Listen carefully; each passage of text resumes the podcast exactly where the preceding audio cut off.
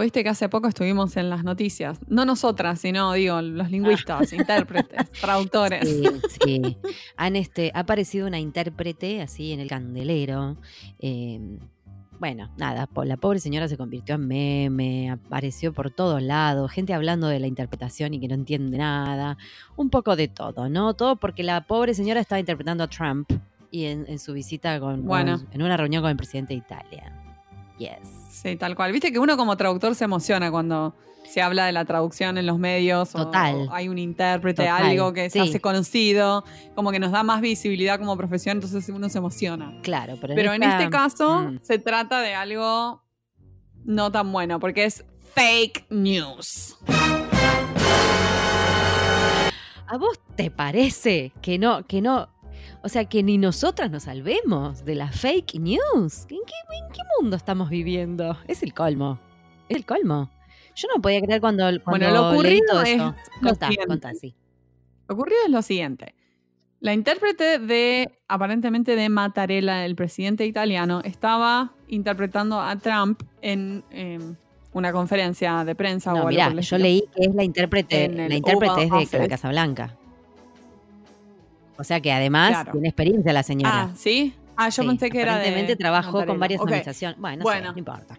La señora tiene experiencia, punto. Bueno, la cuestión, la cuestión es que lo que, lo que se hizo, eh, que se volvió viral, fue que tomaron eh, algunas expresiones o caras de esta intérprete que estaba justo sentada atrás de Trump y la hicieron como un montaje con imágenes no secuenciales de lo que había ocurrido. Entonces parece que la intérprete está reaccionando a lo que Trump está diciendo, como por ejemplo. eh, man- eh, dijeron que Trump había dicho mozzare- President Mo- Mozzarella. en Mozzarella, claro, sí. Mozzarella. Entonces, claro, o que había dicho que Estados Unidos tiene relaciones con Italia desde la antigua Roma. Y entonces, y, y, cuan- Hermoso. y de- y ponían la cara de la intérprete así como sorprendida o Sí, sí, como sí, sí. Entonces, claro, quedó como que la señora estaba reaccionando a lo que dice el tipo, que en defini- que encima, diste, ¿cómo es esto? Hazte la fama y échate a dormir, dice el refrán. Entonces, claro, Trump ya tiene fama de decir idioteces, entonces uno le parece que puede llegar a ser verdad, que dijo todo eso y que puede llegar a ser Ah. verdad que alguien se espantó, como la Ah, señora claro. intérprete. Pero bueno, no, señores, fue fake. Fue todo fake. Yes. En este caso fueron Super- fake news. Y, y lo, lo, lo que hay que tener cuidado también es como de dónde obtenemos la noticia, ¿no? Porque esta, esta mm, montaje que hicieron de, los videos y salió como en todos lados en internet y Twitter estaba hablando de esto. Y es como, si no sabes de dónde obtener las noticias, te lo crees. Porque Sí, además todos todos lados. comparten sin Entonces, chequear. finalmente lo que hicimos, Sí. Pau. Sí. Sí. Exacto, exacto. Eh, lo que hicimos Pau y yo es como nos pusimos a ver los videos para comprobar qué era realmente lo que se había dicho. En ningún momento vimos un video de Trump diciendo una barbaridad y la intérprete Sí, reaccionando. sí. O sea, era, fue toda una De cuestión de, hecho, bueno, yo no lo, montaje. no lo compartí ni nada, no- lo vi no- no es y real. un colega intérprete estaba muy enojado porque eh, todo el mundo estaba criticando al intérprete. Mucha gente dice, ay no, sáquenla de ahí, no puede estar haciendo esas caras. Una, hay un artículo escrito por una mina que dice, ay, la, la que tenía que ser invisible y no lo fue, no sé, cosas así, viste, todo el mundo opinando. Y él dice, no, no, es un fake y se encargó de buscar la transcripción de, la, de todo lo que dijo Trump y de buscar la, la, la trayectoria de la intérprete, o sea, toda una cosa, pero es, ya está, el daño ya está hecho, porque nada, fue con cara, con nombre, con todo, la mina escrachada durante días que la gente estuvo compartiendo esa pavada sin, sin rechequear nada. Pobre, encima parece que era una intérprete re, re reconocida y sí, respetada. sí. Como, la verdad que pobre, porque fue, ella fue la Así víctima. que, toda esta amigos, no compartamos cualquier cosa sin rechequear, ¿no? Yo te digo que Hay que double check, hay que chequear de dónde está viene la a fuente. la orden del día, te digo, ¿eh? Hay que rechequear todo. Yo tengo una amiga que trabaja, que es periodista, y me dice, no, no, no, no, tenés que ir a chequeado.com antes de compartir cualquier cosa. Claro. Y ella va por los muros, viste, avisando, esto es fake, esto es fake. Porque todo el mundo comparte, comparte, comparte, comparte, comparte. No, es, una, es un horror. Hay que tener cuidado. Escúchame, compartamos algo más copado. Una Sí, algo que no es que no es fake news. Esto no es fake Esto no es news. una fake news. y es que tenemos Esto una es- newsletter. Exacto, el newsletter de pantuflas. O sea, si vos te, te olvidaste, no viste, se te pasó, tuviste una semana complicada, lo que sea, el newsletter te cuenta qué pasó en, en pantuflas y te dice qué capítulos hubo, si hay alguno karaoke, ¿No? Sí, te comp- si hay algún videito karaoke que sacamos o Exactamente. Por ejemplo, cuando Pau estuvo presentando el video de la presentación, como que compartimos lo, lo que estamos haciendo y Exactamente. está bueno porque lo pueden recibir por mail y es más, más práctico. Así que si les interesa que unirse, pueden ir a... Sí, ¿cómo es la página, Pau? en guion del mediopantuflas.com. y ahí te suscribís. Ahí se pueden suscribir para recibir la newsletter, newsletter. Bueno, eh, podemos pasar ahora a nuestro invitado deluxe que tenemos Mm, hoy. Tenemos un invitado de lujo. Vamos hoy La con Antonio. ahí vamos.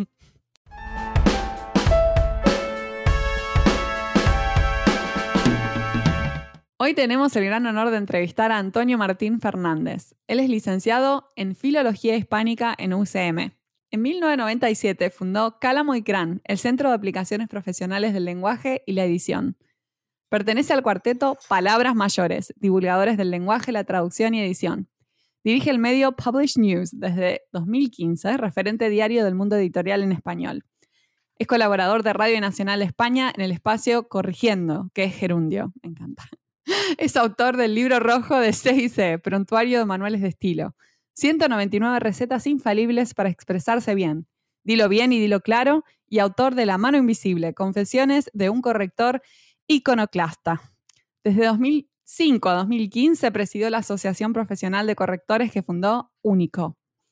En 2018 contribuye a la creación de la primera asociación profesional de correctores en Estados Unidos. Antonio, muchas gracias por estar aquí con nosotras charlando en pantuflas. Bienvenido, bienvenido Pantuflas. Pues un placer. ¿En qué parte de, de España estás? Estoy en Madrid, en el centro de la península.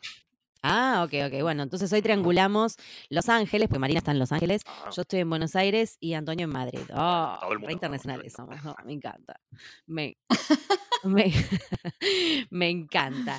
Em, bueno, yo te cuento que estuve, estuve en Madrid en febrero y me compré el 199 recetas infalibles para expresarse bien. Así que te tengo, te tengo acá en casa. ¿Has sido, Sí, has sí, sido sí, tú la que lo ha comprado? ¿Sabes qué? Igual fue muy gracioso porque no me acordaba el nombre. Ya me, lo- me lo habían recomendado y entraba a las librerías y decía, ¿tenés eh, un libro que se llama tipo 100 maneras de escribir bien? No.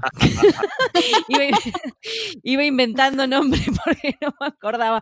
Le digo, son cuatro autores. Mira, uno es José Castro, el otro eh, me parece que se llama Antonio Martín y así estaba, eh, te juro. Tengo que confesar que me costó un montón hasta que finalmente le dije a una amiga, ¿me podés decir el nombre del libro bien? Porque no lo encuentro.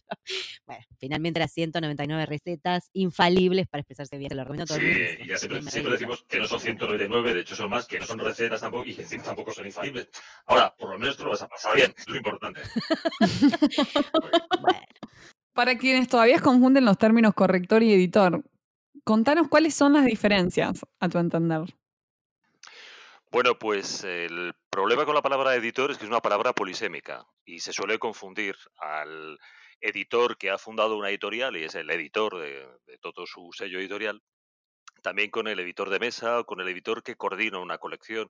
Es decir, el término editor es ambiguo y de hecho en el mundo del periodismo anglosajón sigue existiendo la figura del editor, que es la persona que revisa los textos antes de que vayan a prensa, antes incluso para devolvérselos al redactor para que se centre en la noticia, en lo que está contando y lo mejore. Es esa es la clásica idea del editor o el editor también, pero que nada tiene que ver con el corrector, tal y como lo concebimos en el mundo hispanohablante. De hecho, los ingleses también lo llaman el, el copy editor y el proofreader. Y además tienen nombres, tienen mejores nombres. Nosotros nos llamamos correctores y directamente se llama corrector de estilo y corrector Claro. de pruebas. Mm, que, mm, tenemos unos nombres terribles porque siguen sin saber qué significa uno y qué significa otro.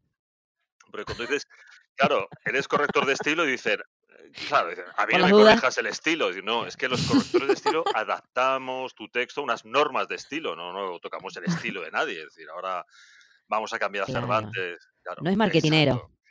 no, no, no tiene buen meeting, claro. No, sí, y además es eso, te corrijo. O sea, si ya de salida dices, te voy a corregir, es que te has equivocado. Y yo soy el listo que te lo va a arreglar. Así que vamos por muy mal camino, Claro. ¿no? Sí, ya Por uno eso- se imagina como una maestra con el lápiz rojo tachando todo. Y, y ya vas Claro, mal, entonces ya arrancas mal. es mejor. Yo, yo soy de los que están promulgando desde hace mucho tiempo Ah, que nos tenemos que llamar asesores lingüísticos. Claro. Por, Ah, lindo. nadie quiere un me corrector. gusta eso. Claro, nadie quiere un corrector, pero un asesor sí que te da lustre, prestigio. Es decir, tengo asesores. Para esa campaña Claro, entonces, ¿eh? Me parece muy claro. buena Claro, la es idea. mejor. Sí, Claro, el asesor como que te acompaña, el corrector pareciera como que está en contra tuyo. Sí, sí, el es asesor, cierto. el asesor no va en pijama ni en pantuflas. Es una persona seria, formal, con No. que Claro. además le pagan 10 veces más, con lo cual, pues hombre, hay que hacerle Bueno, honor. asesor claro, entonces, sí, sin duda. Sí, Asesora claro. Sí, sí, ya te digo. Sí, ya te digo. El corrector de tiene, o sea, uno piensa corrector y ya, yo me imagino una maestra, ¿no? Una maestra con cara de mala, con un coso rojo enorme, ¿no? Con, con unas medias de toalla, con los zapatos, ya fea. No me gustó. Así que vamos con el asesor. Sí, sí. claro. Hace poco nuestro ínclito escritor Pérez Reverte hablaba de la figura del corrector como ese viejo con gabán, con un cigarro en la boca a medio terminar que te decía que te habías equivocado. Y fíjate que decía esas cosas horribles para hablar bien del corrector. Y claro, si es que ya no hay. Si- son Claro. todo correctoras, Claro. además. Y en pijama. Así. ¿Ves? Claro, yo estaba más para ese lado, para el de la señora. Igual este está bueno, ¿no? Cada uno imagina al corrector o al asesino de su, de su texto como quiere. Claro. Pero mejor el, me gusta más tu, tu idea, sí. Genial, Definitivamente. muchas gracias. Para ti. Es, es gratis la idea, es para todos. Claro, bueno, bueno, vamos a, vamos a apoyarla a ver si lo logramos. Qué sé yo, nunca se sabe. ¿No? Entre todos. Eh, vimos que hace un tiempito disertaste sobre retos y ventajas digitales para los profesionales de la corrección. Eh, ¿Nos contás un poquito cuáles fueron los Ujú. puntos principales de tu ponencia? Pues eh, yo sigo empeñado con que tenemos un reto digital que no se ha resuelto del todo porque la industria tampoco se ha metido de lleno. O sea, está haciendo muchísimas cosas, pero no todo. Y los correctores tenemos que estar al tanto de esta, este cambio digital, que son muchas Mm. cosas. Entonces ya no es, no, es que esto se hace ahora con computadoras. Dice, "Hombre, todo se hace con computadoras y hace Mm. más de 20 años. La diferencia es que primero, si vas a corregir en pantalla, utiliza, pues si vas a corregir en Word, utiliza Claro. todo el potencial de Word, porque puedes hacer muchísimas cosas. Yo, o sea, yo suelo dar, claro, suelo dar un curso que se llama Haz que Word trabaje por ti, que es verdad, es que te, solo Word te puede quitar hasta el 40% de tu trabajo. Entonces hay que aprovecharlo, pero luego también cuando se ha maquetado el documento, donde ya está diagramado, también, también se, hay herramientas como InCopy para aprovecharlo al máximo.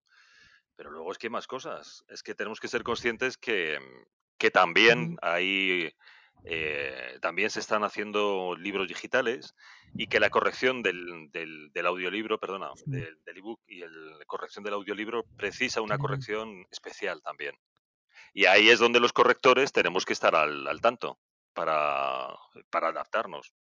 Es decir, los recursos digitales no son el monstruo que nos van a quitar el trabajo, sino que precisamente tenemos que adaptarnos para, para aprovechar la ola, para surfear esta ola que juega para nosotros. Eso es. Claro, claro, tal cual.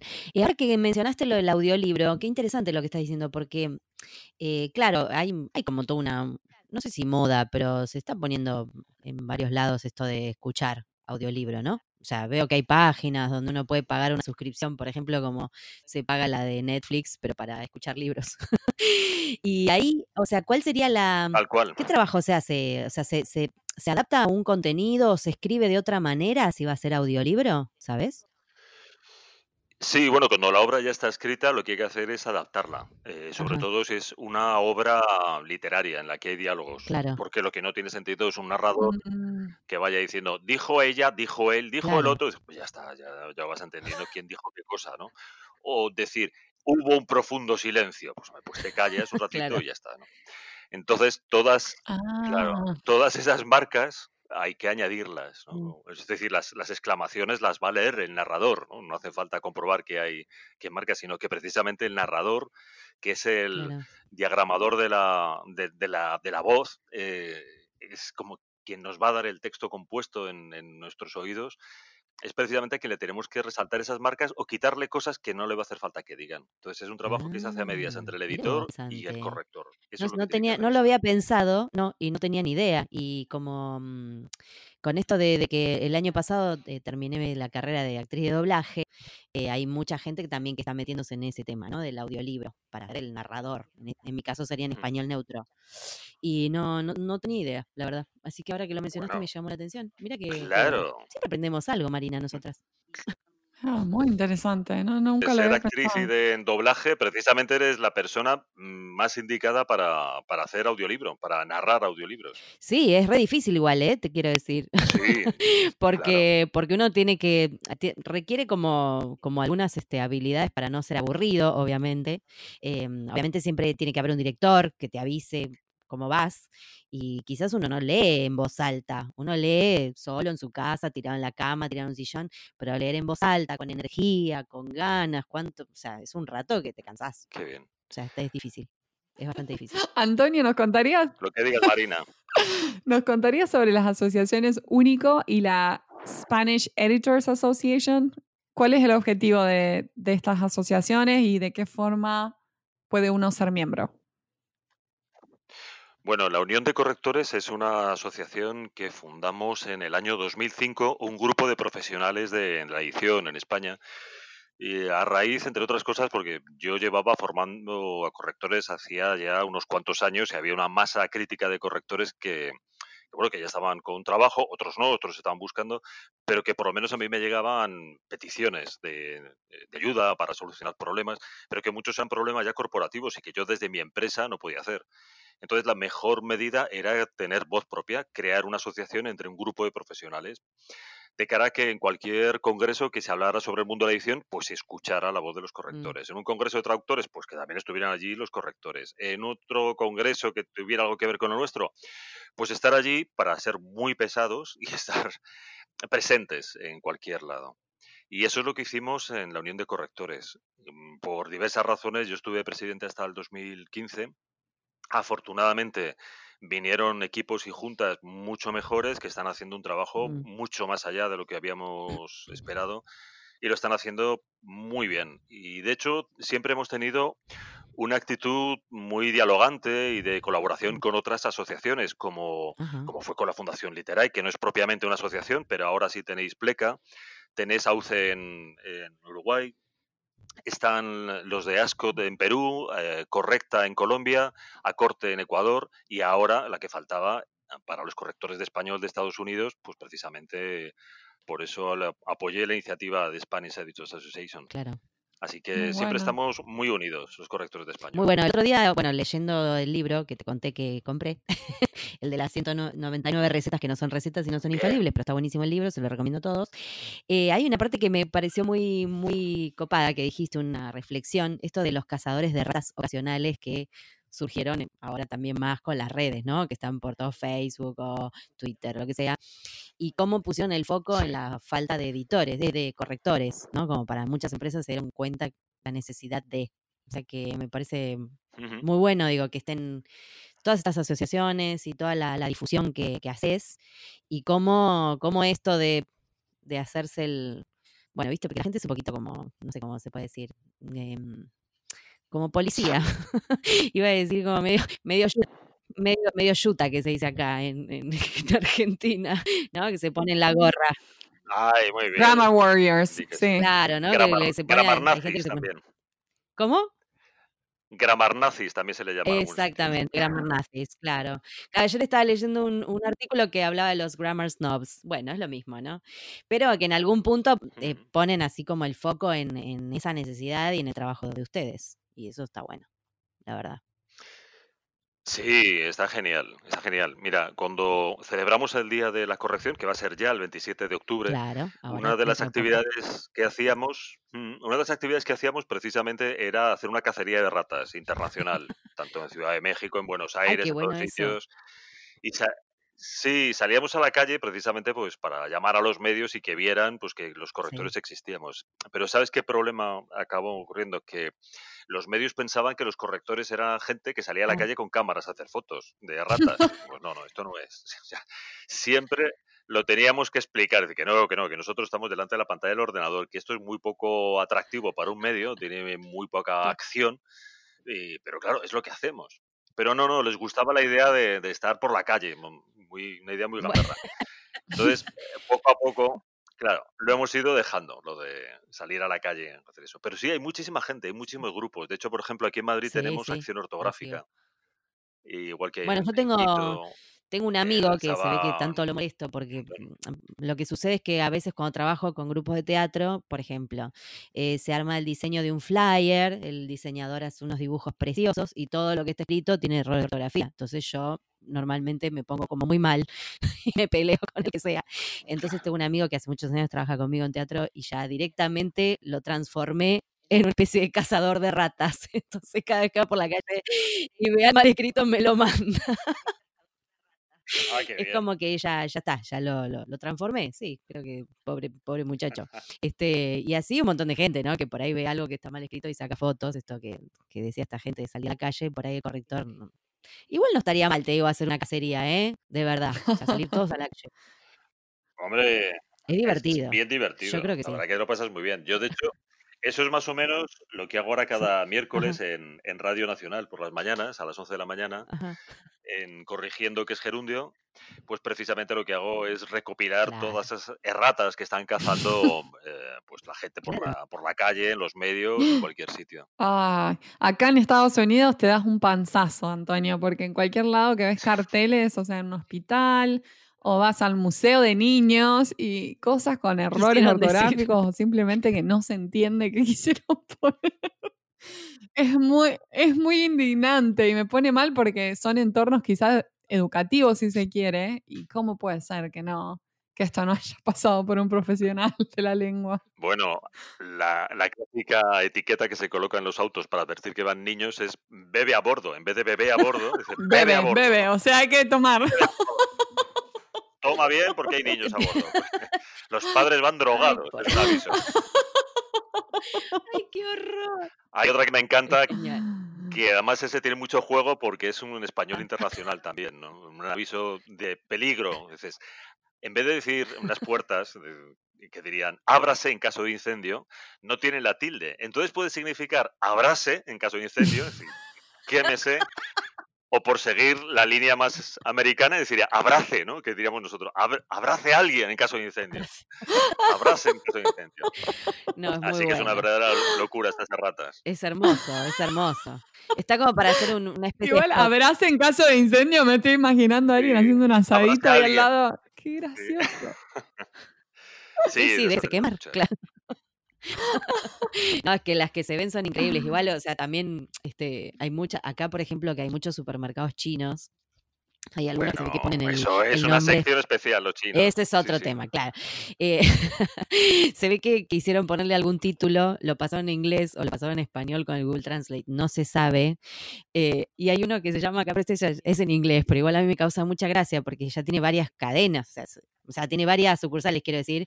Se llama Tasty as a Lover. Y Eso es súper, claro, as- as a lover. Tasty as Qué a es Lover. eso. Y es un supermercado chino. Es genial. Yo digo, ¿por qué ese Bueno, des- Y ni quiero pensar cómo lo pondrían en a español. mí me encanta el ¿Cómo? de supermercado chino. Tremendo. Hay uno de supermercado chino que me encanta también, que es el embudo de matal. En vez de metal, pero es el embudo de matal. Pero claro, una- uno de chino, dice lo mismo es el embudo de matar a alguien, ¿no? Es el embudo de. Y Sí, ¿cómo matar a alguien con un es embudo, no? Difícil. Hacer una fuerza tremenda. ¿Por dónde? Es- No se puede Bueno, decir, bueno, claro, todo, todo se puede, ¿no? Con, Ay, por Dios. Ah, Hace poco me pasó una de la CNN, que también, ¿eh? La CNN español tiene una ah. fenomenal, que además el título, te lo leo tal cual lo que decía. ¿eh? Decía, encuentran USB que funciona en la caca congelada de una foca en Nueva Zelanda. Entonces, claro, nosotros diciendo, ¿encuentran USB que funciona en las cacas congeladas de las focas o es que en la caca congelada de una foca encontraron USB? Que son cosas Sí, por distintas. supuesto. claro. La- ambas No dos muy un raras. nuevo dispositivo USB para las Ambas, cacas. ambas claro. dos muy raras. Es muy raro, muy. Ambas ¿Y qué sumamente bizarras, sí. No sabemos. Eh, un USB, claro, pues, imagínate, estaban los investigadores ahí mirando los excrementos de los bichos estos y encontraron un USB que tuvieron el valor de limpiarlo y ponerlo en marcha otra vez, claro. Y ¿Qué funcionaba. tenía ese USB adentro? te aseguro que mucha porquería, eso es lo primero. Pero ¿cómo llegó la foca? No, me vuelvo loca. No, no entiendo nada. O sea, es increíble. Oh, no Increíble. sé, no sé, no sé. Este, Antonio, en, en tu último libro, La mano invisible, Confesiones de un corrector iconoclasta, ¿qué- ¿a quién está Mm. apuntado el libro o para quiénes pensás vos que, es- que estaría bueno que lo leyeran? Ah, armé la, la oración la Pues armé horrible, todos ¿no? Menos mal que no me corregís. Pero la armé mal. Ah, Nada, ya te he puesto un, pasó. punto negativo, muy mal, ya Ya pasó, ya pasó. no pasó nada, no pasó, no pasó nada. Bueno, ¿quién se quiere leer? Bueno, ¿quién se lo quiere leer? ¿Quién puede? Pues yo primero agradezco a cualquiera que se lea este libro, pues bienvenido sea, ¿no? Además estoy recibiendo críticas de gente de lo más variopinta. Ajá. Y bueno, eh, además la suerte es que este libro es gratuito, o sea, te lo puedes descargar de la página web del CSIC, no se está haciendo ningún pirateo, sino que el Centro Superior de Investigaciones Científicas de España tienes, te, te ofrece la publicación en papel, pero también en un PDF descargable. Además lo buscas con este nombre, el Confesiones de un corrector iconoclasta, Mm, a mano invisible, y te vas a encontrar el PDF gratuito, Ah, puedes leer, es- es pequeñito en el fondo. Y yo creo que es una reflexión para, para todos los que trabajan en el mundo de la edición, de la traducción y la corrección. Es un libro que les puede interesar pues, para ver cuál es la corriente que, las distintas corrientes que hay ahora sobre la, la corrección y hasta dónde puede servir la corrección. Porque, mira, yo lo, que- lo que intento contar es ese punto de inflexión que, que hemos vivido en la corrección. Venimos de un mundo tradicional desde los impresores venecianos eh, y el puro y duro trabajo de la imprenta hasta el cambio digital y los nuevos caminos y nuevos retos que tenemos delante, ¿no? Cómo hacerle Mm. frente y qué te puedes esperar. Muy bueno. Claro, Nos encanta que muy estás tan involucrado con la difusión de la Sí. Profesión del corrector, del editor, del traductor. ¿Qué es lo que te inspira a involucrarte en todas estas asociaciones, organizaciones? Pues mira, pues justo una de las cosas que, que confieso en ese libro, que mm, pues que la corrección tiene algo muy parecido a las drogas duras, la verdad, porque te, te acabas enganchando, porque si no, para un trabajo Te haces adicto. generalmente miserable, que lo pasas mal, que te pagan mal, y dices, hombre, pues tiene que proporcionar un placer a la altura, ¿no? Es que, que- que tienes que estar muy loco, ¿no? Algo, sí. Supongo que es eso, ¿no? Esa especie de, de abogado del lenguaje, ¿no? Que, que tienes ganas de, de defender un, un papel esencial en la comunicación y poco reconocido. Y yo creo que, bueno, tanto todas las asociaciones, UNICO, la Unión de Correctores la primera, como las otras asociaciones, están haciendo un trabajo importante para, bueno, para, para que se, visibilice este puesto de trabajo, ¿no? Un puesto de trabajo, además, muchas veces ninguneado precisamente por una cosa que sufrimos muy de cerca aquí los pocos hombres que trabajamos aquí, y es la discriminación de la mujer. Es un trabajo de mujeres que los que trabajamos aquí vemos que se les paga mucho menos y que se les trata peor. Y, y lo hemos comprobado en nuestras carnes. Wow, qué Sí, sí. increíble. ¿Cómo sucede? Todavía sucede esto. Pues sí, así, es. aprovecho ahora, este, mm, antes de que terminemos, para contarles a los podcast escuchas que va a haber una jornada sobre traductores correctores eh, que organizó el Colegio de Traductores acá en Buenos Aires el 9 de Sí. noviembre y que Antonio va a estar disertando por videoconferencia. Así que, digo, estaría Sí. bueno el que le interesa que se, que se cope, ¿no? y averigüen en el Colegio de Traductores que va a haber una jornada muy interesante. Nada, aviso. Ya me gustaría, ya me gustaría estar allí, ahora que Sí. además empieza allí el buen tiempo ahora, para que No nos a creas, nosotros ¿eh? el frío. Ah, Todavía no, no no. se deja. No, no quiere, no Ah, quiere. Seguimos con frío, con lluvia, no se sabe muy bien en qué, en qué época villa. No, sí, no, no quiere venir el calor. Pero bueno, este, igual por videoconferencia ya, ya verás, y si no te esperamos cuando quieras, obvio. En algún otro momento. Yo encantado. yo- de mis ciudades favoritas del mundo es Buenos Aires y yo estoy encantado de estar allí con todos los buenos amigos y con la Oh, Qué hospitalidad. bueno. Me Bueno, eh, Ma- eh. Buenos Aires y Madrid Pero bueno, tienen, pues sí, tienen estaremos una allí. vibra bastante parecida. A mí me gusta mucho Madrid también. Me siento como, como en casa. Sí, es, e- es- están llenas de la misma mala Sí, gente los totalmente. dos sitios. Sí, sí. Solo que Madrid está un poquito más limpia, nada más. Según, según qué, según qué Pero zona, sí. mm, sí. Y el metro funciona mejor también. Ah, y el metro. Pero bueno, este, fuera de eso, eh, son ciudades como, tienen algo, tienen algo en común, no sé todavía bien qué es. Obviamente que tenemos como mucha familiaridad, ¿no? Mucho Sí. argentino que está allá, mucha familia, muchos de nosotros que descendemos españoles y qué sé yo. Pero hay algo de la, de, no sé, de la arquitectura, de las calles, hay algo de, de la ciudad en sí. Incluso hablamos de una manera parecida, fíjate. Está- Sí, parece el mismo idioma y todo a veces, sí. parece, parece. A veces, ¿eh? pero no, no hay que exagerar. Pero no, pero no tanto, no. bueno, Antonio, te cuento que nosotros en esta, esta segunda temporada de, de En Pantuflas, este segundo año, estamos haciendo una pregunta em, que es, te diría que es filosófica. Eh, quizás, este, bueno, vos podríamos cambiártela un poquito, porque la pregunta es cómo ves al traductor del futuro. O sea, no hay, no hay respuestas correctas acá, ¿no? Esto es futurología, al máximo. Eh, Claro. claro. Entonces podríamos preguntarte cómo ves al corrector del futuro, ¿no? O al Ahí, lingüista del futuro, sí. O al lingüista del futuro, ahí va. Pues el lingüista de futuro se tiene que preparar porque mm, vamos con un retraso importante en lingüística computacional. Yo sigo pensando en lo digital porque es lo que nos rodea, pero ahora o eres digital o no, o no eres. Y creo que nuestro trabajo tiene que llegar mucho más allá, tiene que llegar también a las, a las empresas y empezar a ver que tenemos un gran conocimiento del lenguaje y muchas habilidades y que es precisamente en el mundo de la comunicación clara donde vamos a tener mucho trabajo. Y que las máquinas son nuestras aliadas, no son los, los enemigos, así que tenemos que aprender a dominar esas máquinas. Ese tiene que ser el, el corrector o la correctora del, del futuro, que, que se prepare para trabajar más allá del mundo editorial y de la, de la imprenta, por decirlo así, y que se tiene que acercar a los departamentos de comunicación de, de las empresas, De que las es donde somos esenciales. Mm.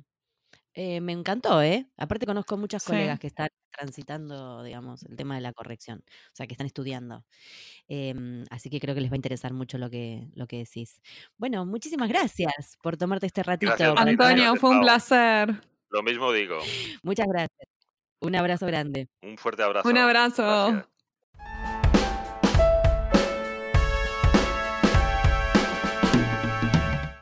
Este fue un nuevo episodio de En Pantuflas. Podés encontrarnos en la página en guiondelmediopantuflas.com y suscribirte para escuchar los nuevos episodios en Podcast Addict, Google Podcast y Spotify. Prohibida su reproducción musical. Los Ángeles, Marina, Paula Caballito, Argentina, las pantuflas de flamenco son mías. Y las de tigres son mías.